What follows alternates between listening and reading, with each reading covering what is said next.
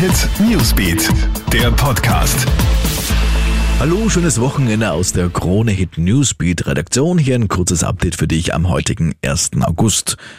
Ab heute wirst du keine großen Kreuzfahrtschiffe mehr in Venedig sehen. Diese riesigen Kreuzer dürfen seit Mitternacht das historische Zentrum nicht mehr passieren. Warum ist das so? Seit Jahren haben viele Bewohner Venedigs und auch Umweltverbände dafür gekämpft. Ihr Argument? Abgase und Feinstaub.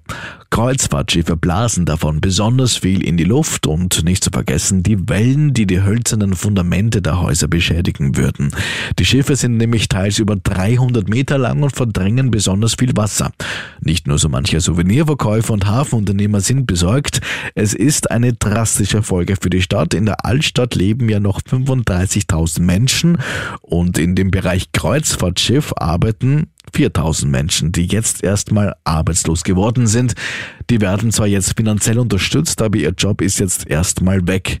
Und der kommt erst wieder, wenn die Kreuzfahrtschiffe einen neuen Hafen bekommen und der wird außerhalb der Lagune sein, denn in die Lagune darf er kein Schiff mehr einfahren, welches über 25.000 Tonnen Gewicht hat. Schon wieder hat es in Frankreich Massenproteste gegen eine Verschärfung der Corona-Regeln gegeben. Mehr als 200.000 Menschen demonstrierten. Sie sind gegen eine Impfpflicht für Gesundheitspersonal und eine Ausweitung der Corona-Nachweispflicht.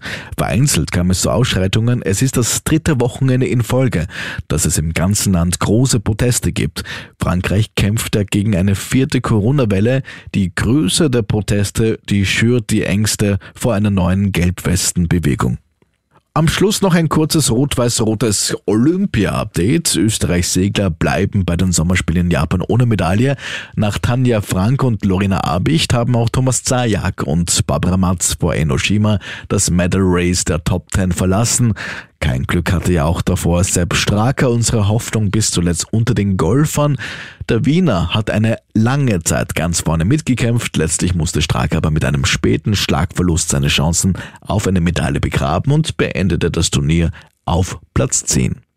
Soweit ein kurzes Update. Mehr Infos bekommst du natürlich laufend auf KroneHit.at. Schönes Wochenende. Krone Hit Newsbeat, der Podcast.